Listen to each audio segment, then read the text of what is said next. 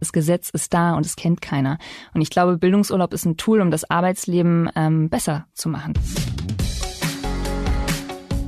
Ideen für ein besseres Leben haben wir alle. Aber wie setzen wir sie im Alltag um? In diesem Podcast treffen wir jede Woche Menschen, die uns verraten, wie es klappen kann. Willkommen zu Smarter Leben. Ich bin Lenne Kafka, meine Elternzeit ist vorbei und heute spreche ich mit Lara. Hallo, mein Name ist Lara Körber, ich bin Mitgründerin von Bildungsurlauber.de und wir helfen Menschen, den richtigen Bildungsurlaub für sich zu finden. Der Jahresurlaub ist komplett verplant, aber die Lust auf Entspannung an der Nordsee groß? Oder vielleicht soll es ja doch noch ein Spanischkurs auf Mallorca sein? Kein Problem, denn in fast allen Bundesländern stehen Angestellten weitere Tage zu, an denen sie freinehmen dürfen, um sich weiterzubilden. Und das muss gar nicht zwingend etwas mit dem eigenen Job zu tun haben. Zusatzurlaub für die eigene Persönlichkeitsentwicklung. Per Gesetz garantiert. Eigentlich ein echtes Geschenk. Nur kaum jemand nutzt es. Hm, wie kann das sein? Was ist denn da eigentlich möglich beim Bildungsurlaub und warum lohnt es sich, dieses Recht endlich mal wahrzunehmen? Was spricht denn eigentlich dagegen und wie verhindern wir Ärger mit den Vorgesetzten, wenn wir jetzt tatsächlich mehr freie Tage einfordern? Über all das sprechen wir in dieser Folge. Und ich bin mir sicher, danach denken Sie drüber nach. Lara, bis zu zehn bezahlte Urlaubstage pro Jahr zusätzlich, in denen ich mich persönlich weiterentwickeln darf, das klingt super. Das Wort Bildungsurlaub klingt aber auch so ein bisschen nach Lernstress. Was genau kann ich jetzt erwarten vom Bildungsurlaub? Was verbirgt sich hinter dem Begriff? Also, ich will erstmal kurz das Gesetz erklären, weil Bildungsurlaub ist immer noch ein Geheimtipp in Deutschland und viele Arbeitnehmerinnen wissen gar nicht, dass sie ein Recht auf Bildungsurlaub haben. Also, hinter Bildungsurlaub verbirgt sich der Anspruch von Arbeitnehmerinnen auf fünf bis zehn Tage bezahlten Extraurlaub für als Bildungsurlaub anerkannte Weiterbildung. Man selbst bezahlt die Seminargebühr, der Arbeitgeber stellt einen bezahlt frei und diese Seminare können weltweit stattfinden und man kann frei wählen, was man möchte oder belegen möchte als Seminar. Und jetzt kommen wir zu diesem Thema Erholung und Bildung. Denn die Vielfalt von Bildungsurlaub ist gigantisch. Das heißt, man kann sich fachlich weiterbilden und Führungskräftetrainings machen, Marketing-Seminare. Man kann aber auch Sprachkurse belegen. Man kann aber auch sich persönlich weiterentwickeln und ein Kommunikationsseminar machen oder ähm, in seine mentale oder körperliche Gesundheit investieren durch Yoga-Seminare, durch Achtsamkeitsretreats oder man bildet sich in gesellschaftlich-politischen Themen weiter, wie zum Beispiel Rassismus, Feminismus oder Klimawandel. Okay, das heißt, ob ich den Fokus mehr auf Erholung lege oder mehr auf Weiterbildung, ist letztendlich meine Entscheidung? Genau, also man hat eine komplette Wahlfreiheit in den Bundeslandgesetzen verankert, welchen Bildungsurlaub man für sich wählen möchte. Und das Tolle dabei ist eben, dass auch mentale und körperliche Gesundheit in Anführungsstrichen Erholung als berufliche Weiterbildung angesehen werden, weil man eben die Leistungsfähigkeit von Arbeitnehmenden langfristig erhalten will. Und ich finde persönlich, dass Weiterbildung durchaus Spaß machen darf und dass eben auch Erholung, gerade das Stichwort Work-Life-Balance und äh, Resilienz, dass das durchaus ein Teil vom Arbeitsleben ist und äh, man das nicht einfach nur ins Privatleben schieben kann. Ja, man nimmt sich selbst mit zur Arbeit und deswegen muss man fit sein. Du hast eben von einem gesetzlichen Anspruch gesprochen. Angeblich betrifft es 27 Millionen Arbeitnehmerinnen und Arbeitnehmer. Das ist wirklich ein Großteil, aber eben nicht alle. Also wen betrifft's, wen nicht? Welche Voraussetzungen müssen erfüllt erfüllt sein? Also 27 Millionen Anspruchsberechtigte, 3,5 Prozent nutzen es aktuell. Und es sind alle Beschäftigten in Deutschland, die länger als sechs Monate in einem Unternehmen arbeiten. Nach die der haben, Probezeit. Nach der Probezeit, mhm. die haben Anspruch, außer in Sachsen und Bayern. Da gibt es per Gesetz noch keinen Anspruch auf Bildungsurlaub. Das sind wir gerade am ändern. Wir haben eine, einen Volksantrag gestartet in Sachsen, der läuft gerade. Innerhalb eines Jahres sollen 40.000 Stimmen gesammelt werden um das Gesetz auf Bildungsurlaub in Sachsen eben auch Realität werden zu lassen. Du sagst wir, war das eure Initiative? Unter anderem ähm, der DGB, Verdi, viele Parteien aus Sachsen sind dabei, viele Ehrenamtsvereine, die ähm, wirklich sagen, wir brauchen Bildungsurlaub auch, um das Ehrenamt voranzutreiben, weil das ist ganz, ganz spannend, dass ähm, Bildungsurlaub halt auch uns gesellschaftlich weiterbringt. Das ist ein Aspekt, den ich auch mal betonen möchte hier an der Stelle, weil man hat einfach wenig Zeit in seinem Leben und gerade Ehrenämter brauchen Zeit, um ähm, gelernt zu werden, um Informationen zu sammeln und viele Ehrenamtsaufgaben können nur erledigt werden, weil Menschen, die sich interessieren, ein Ehrenamt auszuüben, tatsächlich die Zeit dafür bekommen, es auch zu lernen. Und das kann auch im Bildungsurlaub passieren. Okay, das ist die Verknüpfung, dass man einfach für manche Ehrenämter doch eine gewisse Qualifikation oder Vorbildung mhm. braucht. Okay.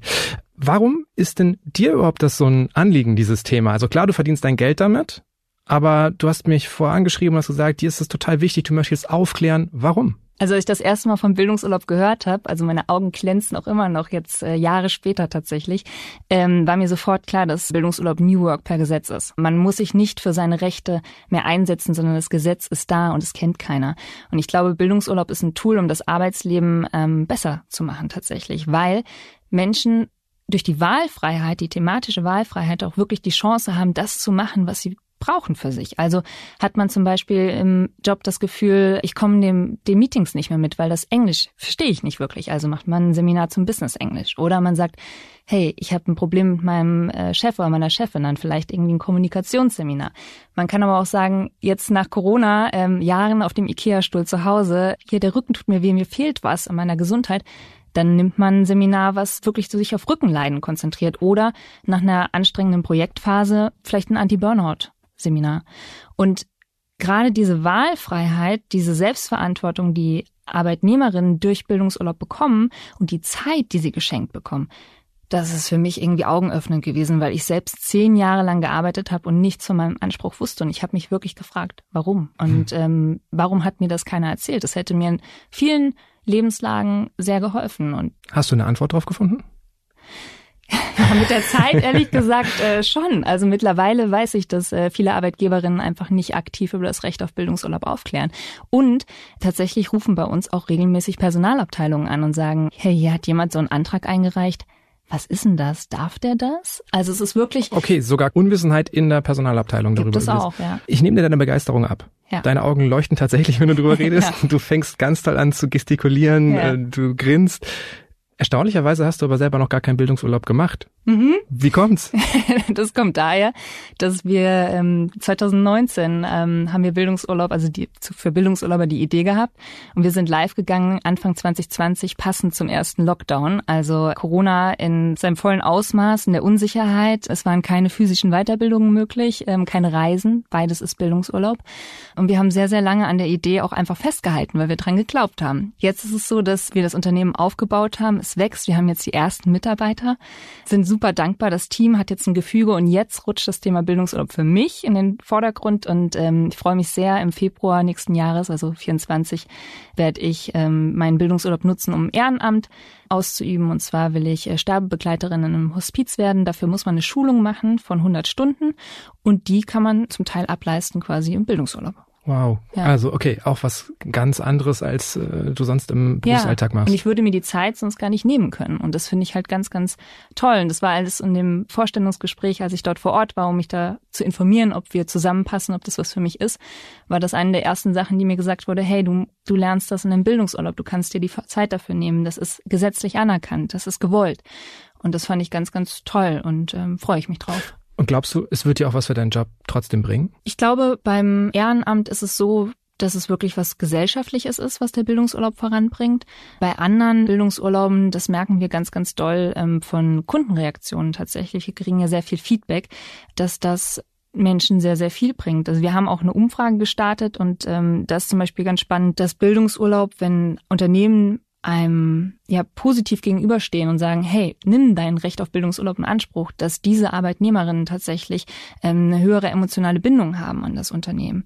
Und wir haben auch nachgefragt, hey, wenn du einen Bildungsurlaub gemacht hast zum Thema Gesundheit, also Yoga, ähm, Resilienztraining, Achtsamkeit, hat dir das was gebracht? Und ähm, tatsächlich haben 55 Prozent gesagt, dass sich ihre Gesundheit nachhaltig verbessert hat.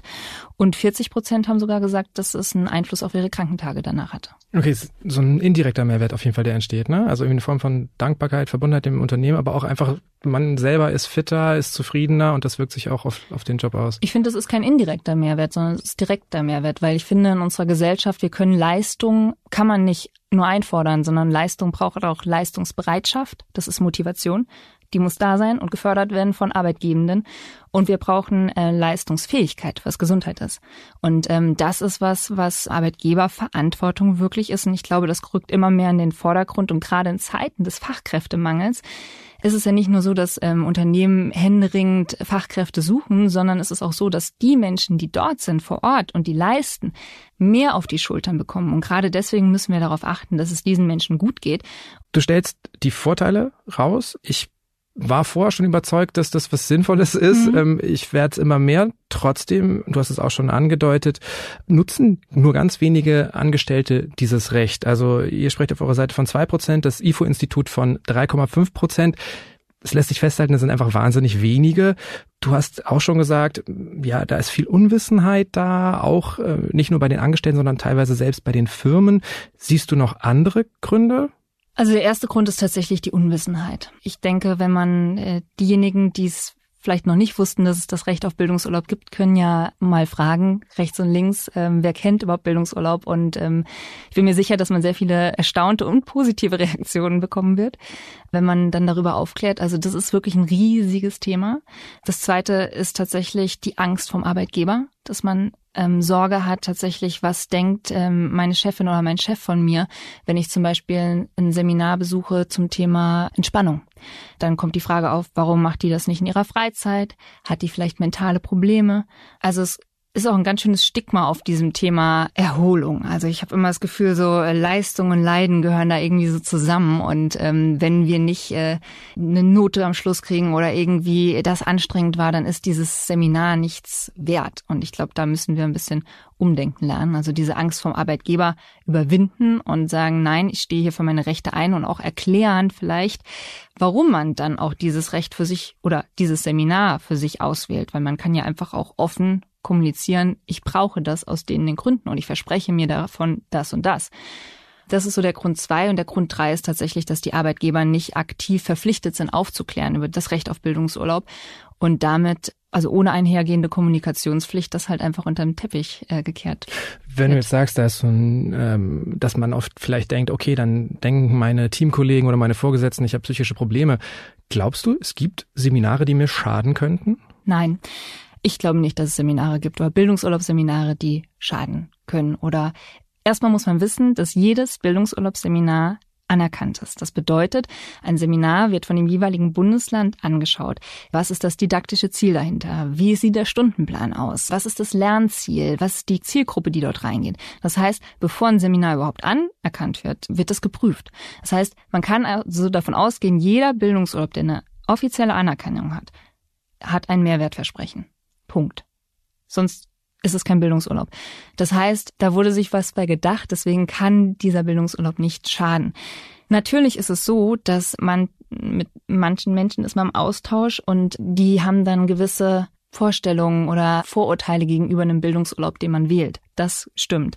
Allerdings würde ich hier ganz selbstbewusst sagen, dass das eine Red Flag ist für eine gute Unternehmenskultur. Also wenn meine Chefin oder mein Chef oder auch mein Kolleginnenumfeld sagt, Warum macht die das denn nicht in ihrer Freizeit, sich für ihre mentale Gesundheit einsetzen oder für ihre körperliche Gesundheit? Oder warum äh, macht die jetzt ein Kommunikationsseminar? Dann denke ich mir, naja, du hast doch A auch das Recht, das zu machen, was du möchtest. Also du hast auch ein Recht auf Bildungsurlaub.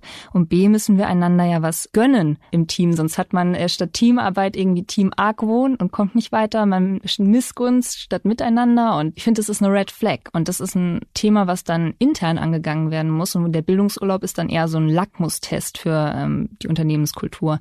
Aber wenn jetzt wirklich von Yoga-Retreat bis Sterbebegleitung alles möglich ist an Seminaren oder Englischkurs, wie erkenne ich dann, ob ein Kurs anerkannt ist? Mhm.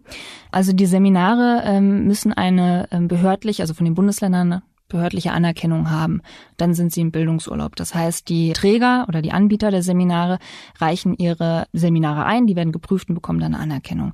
Das ist in den äh, meisten Bundesländern der Fall. NRW und Baden-Württemberg haben eine Trägeranerkennung. Das bedeutet, die zertifizieren Träger und die dürfen dann äh, Seminare machen. Ihr sagt ja bei bildungsurlauber.de, dass ihr aus kompliziert einfach machen wollt. Ist es denn so schwer, so einen Antrag zu stellen? Kann man so viel falsch machen auf den Weg zu ein paar Tagen mehr Urlaub?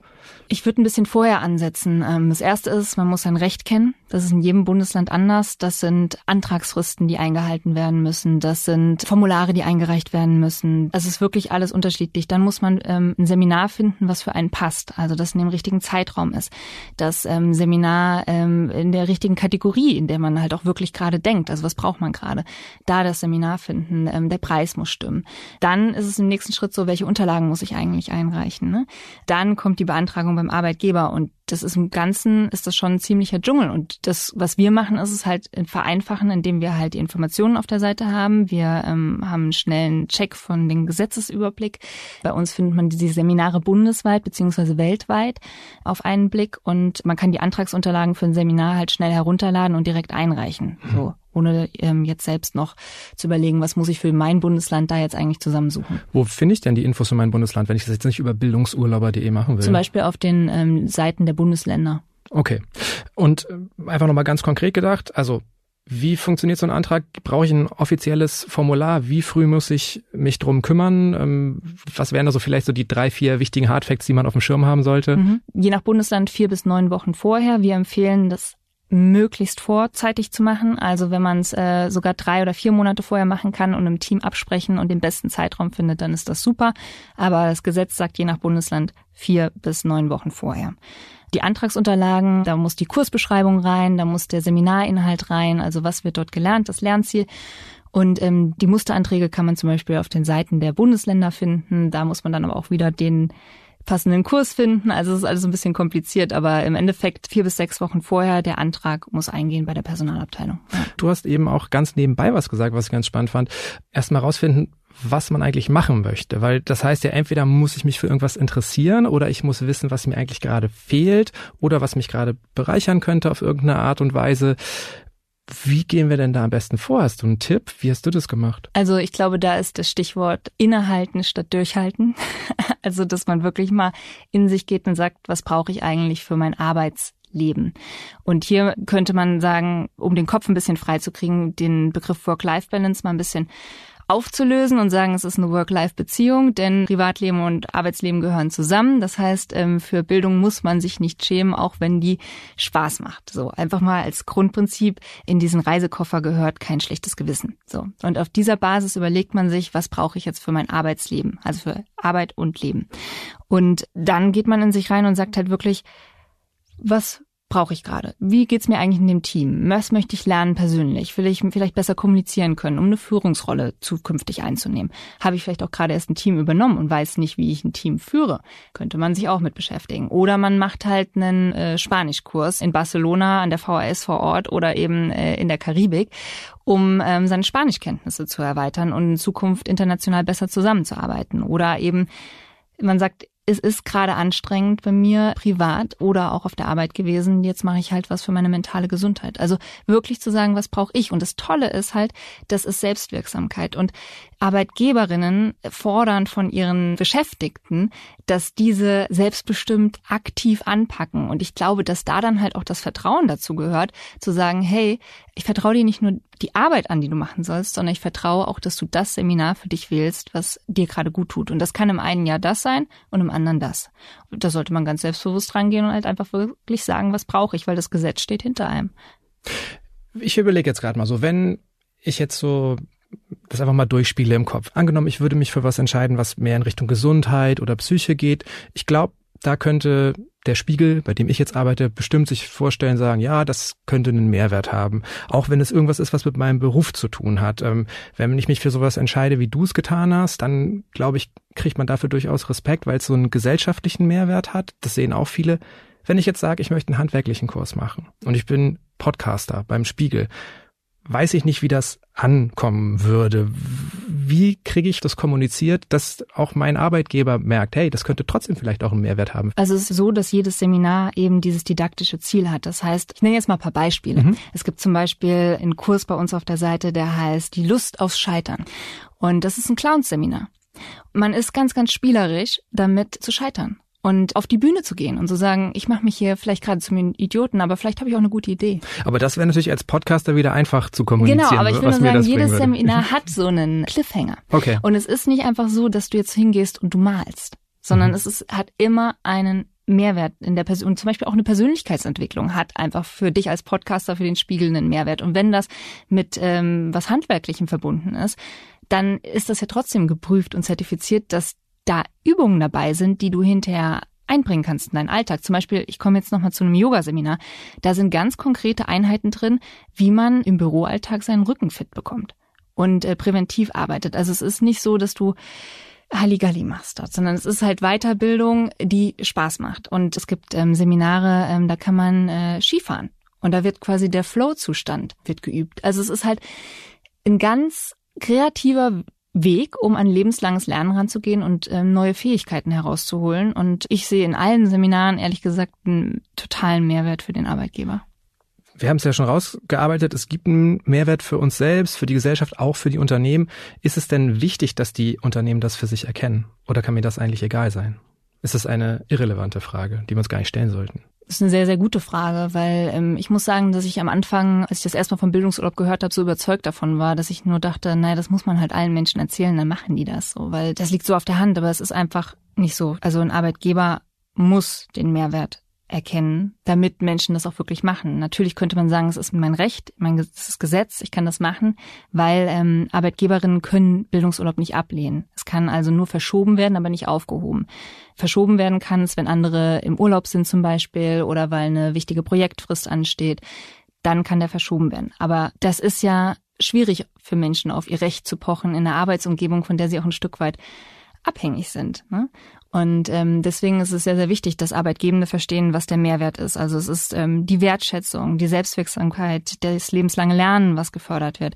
Aber auch wenn man sich halt anguckt, dass ähm, 30 Prozent der Krankentage auf körperliche Beschwerden wie Rückenleiden zurückgehen oder mentale Beschwerden wie Burnout, dann ist es ein totaler Mehrwert. Was heißt Mehrwert? Es ist hochprofessionell, wenn Menschen sich mit ihrer Gesundheit auseinandersetzen. Und das ist ganz wichtig, dass äh, Unternehmen das verstehen oder auch, dass jetzt kam ähm, der Gallup Engagement Index raus, der hat herausgefunden, dass in Deutschland 18 Prozent der ähm, Arbeitnehmenden innerlich gekündigt haben und nicht emotional gebunden sind an ihr Unternehmen. Und das bedeutet, dass sie nicht motiviert an der Arbeit sind. Das ist Quiet Quitting. Die sitzen dort, es ist keine Motivation, man, ähm, man äh, fehlt zwar nicht, aber man trägt auch nichts dazu bei. Also das sind Probleme, die Arbeit Geberinnen oder Unternehmen heutzutage haben. Und ich finde, die sind riesig. Und Bildungsurlaub ist halt wie so ein 360-Grad-Benefit für jedes individuelle Bedürfnis, was ein Mensch gerade hat und fördert einfach die Bindung an Unternehmen und das müssen Unternehmen verstehen. Das Positive haben wir jetzt ganz viel herausgestellt. Kommen wir mal zu den Problemen vielleicht auch mhm. noch. Ich habe mir auf eurer Seite angeschaut, was so die beliebtesten Kurse sind. Unter anderem eine Woche Spanischkurs in Valencia ab 280 Euro oder neun Tage Yoga-Lehrerkurs an der Ostsee für 1490 Euro das jetzt on top nochmal zum Sommerurlaub mit der Familie oder so, das kann sich nicht jeder leisten, das kann sich nicht jede leisten. Ist es dann am Ende doch was für Privilegierte nur? Auch eine gute Frage. Also ich würde sagen, nein. Also man kann den Sprachkurs ähm, äh, natürlich in Valencia machen, man kann den aber auch an der VHS vor Ort machen oder eben in der Karibik. Das heißt, ähm, man muss natürlich gucken, was das Budget hergibt. Also das ist ein großes Thema, auch gerade für Alleinerziehende, die ähm, vielleicht, wo das Budget nicht reicht das sehe ich durchaus als Problem, weil die Förderung ähm, vom Staat nicht ausreichend da ist, beziehungsweise manche Bundesländer haben ähm, Fördermöglichkeiten, aber die sind auch sehr, sehr gering. Von daher, ja, das äh, ist ein, ein, Thema. Aber ich glaube, dass ähm, es genügend Alternativen gibt. Also man kann natürlich die Architekturreise nach Israel machen, aber man kann auch ähm, nach Berlin reisen und dort ähm, sich mit der Demokratie auseinandersetzen. Also es gibt Alternativen und deswegen finde ich, das ist eine Thematik, aber ähm, ich glaube, sie ist lösbar. Aber Clownskurs auf Sardinien oder so klingt natürlich cooler, als um die Ecke in der VHS zu hocken und ja. Englisch zu büffeln. Ja. Also braucht es vielleicht auch dann doch auch so ein bisschen Aufklärung, dass Fortbildung, Weiterbildung Spaß machen kann? Ist das nicht auch ein Punkt? Ja, ich glaube, wir haben verlernt zu lernen. Also ähm, Lernen hat immer was mit Druck zu tun und man muss was abliefern. Und gerade auch wenn man firmenintern was lernt, ist es ja auch oftmals so, dass man mit Kolleginnen dort ist und es ist immer so ein gewisser Leistungsdruck. Und gerade im Bildungsurlaub kommt man ja mal zusammen und wird ganz neu in heterogenen Gruppen an ein Thema herangeführt. Also dieses Thema Weiterbildung darf Spaß machen, das müssen wir wieder mehr verinnerlichen. Leistung kommt nicht von Leiden, das kann man immer wieder nur betonen. Ja, wir müssen das lernen und dann halt auch wirklich wieder frisch und mit neuen Motivationen und neuen Blickwinkeln auf Themen dann zuzugehen, ja. Also ist ein Thema, ja. Ich habe mal hier in Hamburg bei der Volkshochschule geguckt, da gibt's zum Beispiel auch einen Smalltalk-Kurs für 61 Euro und der dauert auch nur einen Tag. Mhm. Da habe ich mich gefragt, dürfte ich auch also sozusagen fünfmal einen Tag Bildungsurlaub machen? Also kann man das auch zerstückeln, weil das ist ja das nächste Privileg. Erstmal eine Woche frei schaufeln sich privat, wenn ich alleinerziehender Vater oder Mutter bin. Auch das wird dann schwieriger. Also wäre das auch denkbar, diese Tage einzeln zu nehmen, immer dann, wenn es gerade mal passt? Kommt auf das Bundesland drauf an. Okay. Ehrlich gesagt, kommt. Das ist je nach Bundesland anders geregelt. Ich glaube, die VHSen sind da auch nochmal als Träger von äh, Bildung, der bundesweit agiert, äh, haben da nochmal eine Sonderstellung, aber eigentlich sind es immer nur fünf Tage. Du hast schon angedeutet, es gibt nicht viele Fördermöglichkeiten, aber ein paar. Was ist denn da möglich? Also manche Bundesländer, wie zum Beispiel Schleswig-Holstein oder Rheinland-Pfalz, Hamburg, die haben Weiterbildungsboni. Da kann man berufliche Weiterbildung einreichen. Das müssen dann aber auch wieder ganz spezielle Bedingungen sein etc. Also das heißt immer vorher prüfen und nachfragen, ob diese Weiterbildung, die man sich rausgesucht hat, tatsächlich gefördert wird. Weil sonst sitzt man da und guckt vielleicht in, in die Röhre. Das ist blöd. Aber es sind wirklich, ich glaube, fünf Bundesländer, die das haben. Ansonsten war's das. Ähm, aber man kann Bildungs Urlaub von der Steuer absetzen. Und äh, das ist eine Möglichkeit, das muss eine berufliche Weiterbildung sein. Das kann aber durchaus mit dem richtigen Programm auch ein Yoga-Bildungsurlaub sein. Also fassen wir doch vielleicht nochmal kurz zusammen, was wir schon so ein bisschen besprochen haben. Es gibt den gesetzlichen Anspruch, es gibt viele Vorteile und selbst wenn das Geld knapper ist, womöglich auch Möglichkeiten für Zuschüsse. Ich komme jetzt gerade aus der Elternzeit, habe jetzt eh drei Monate gefehlt, habe noch Resturlaub für dieses Jahr. Ich könnte jetzt auch noch Bildungsurlaub beantragen. Ich weiß aber nicht, ob ich das mit mir vereinbaren könnte. Wie gehe ich damit um? Hältst du es für sinnvoll, immer auf dieses Recht zu pochen oder gibt es dann in solchen Situationen vielleicht nicht auch doch den Moment, wo du sagen würdest, hm, vielleicht schlauer dieses Jahr nicht zu machen? Absolut. Also ich meine, ähm, auch wenn Bildungsurlaub ein Gesetz ist, man muss es ja nicht durchprügeln. Ähm, also es ist natürlich ein Ding, wenn man sich damit ähm, nicht wohlfühlt, dann muss man es auch nicht machen. Also es ist ja für jeden frei, es zu tun. Und vielleicht ist es nächstes Jahr dann ein Thema für dich. Und ähm, dieses Jahr kann es ja jemand anderes aus deinem Team machen. Also von daher absolut, da sollte man auf sich hören, genauso wie bei der Kursauswahl auch überhaupt vorher, will ich es überhaupt machen. Angenommen, ich wäre jetzt das ganze Jahr da gewesen. Ich würde mit mir hadern. Was würdest du mir empfehlen? So, mit welchen Reaktionen muss ich denn rechnen und wie sprecht ihr es am besten an im Team? Wichtig ist, glaube ich, wirklich zu erklären, was man sich von dem Bildungsurlaub verspricht. Also ich würde mir wünschen, dass die oder derjenige in einem Team ist, in dem man sich wohlfühlt, in dem man offen sprechen kann, in dem man sagen kann, hey, ich mache das, weil ich ähm, das Gefühl habe, ich bin ganz schön ausgelaugt. Oder ich mache das, weil ähm, ich mir davon verspreche, dass es mir besser geht gesundheitlich. Oder ich mache das, weil ich irgendwie eigentlich ziemlich coole Ideen habe, aber ich traue mich die nie zu sagen. Und deswegen möchte ich mal ein Seminar machen, ähm, in dem ich halt wirklich mal lerne, laut zu sprechen zum Beispiel. Es gibt auch ganz tolle Seminare wie ähm, Führungskräftetraining mit Pferden und äh, dass Pferde tatsächlich auf die körperliche Präsenz reagieren und man das damit halt einfach übt, souveräner zu sein. Also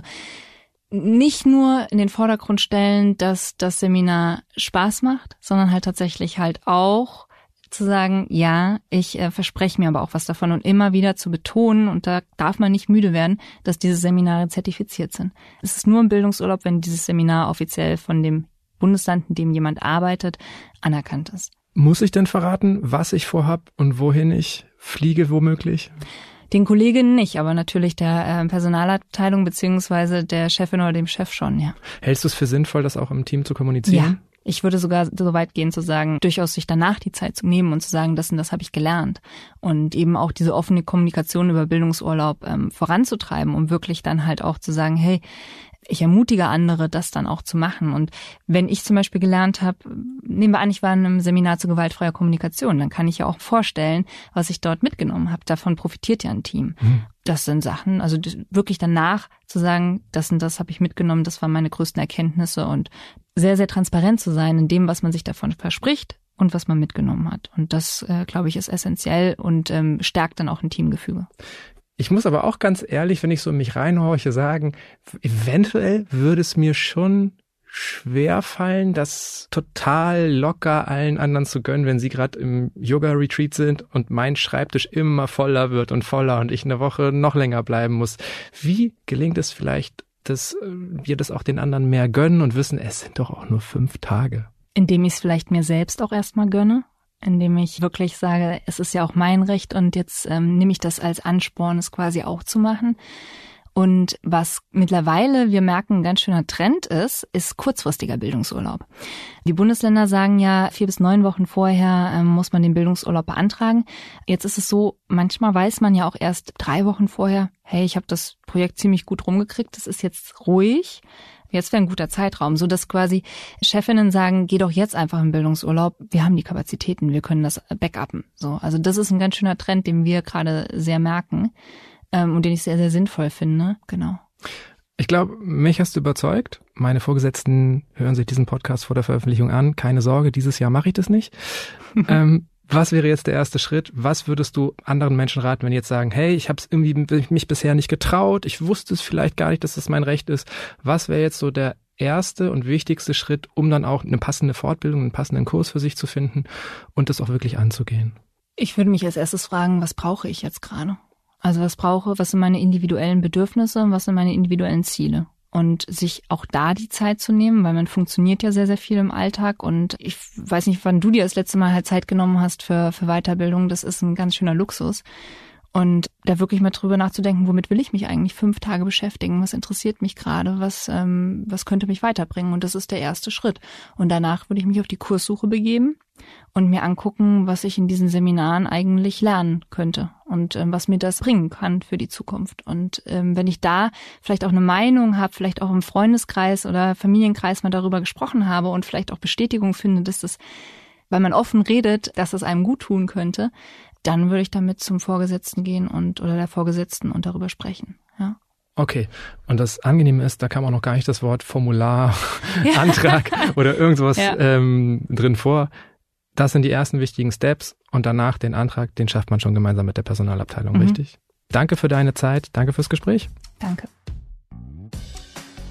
Und das war's für heute. Wer jetzt Lust bekommen hat, das Recht auf Bildungsurlaub endlich auch mal wahrzunehmen. Weitere Informationen zum heutigen Thema stehen wie immer in den Show Notes. Zum Beispiel auch, wie das mit den Fördermöglichkeiten für den Bildungsurlaub genau funktioniert.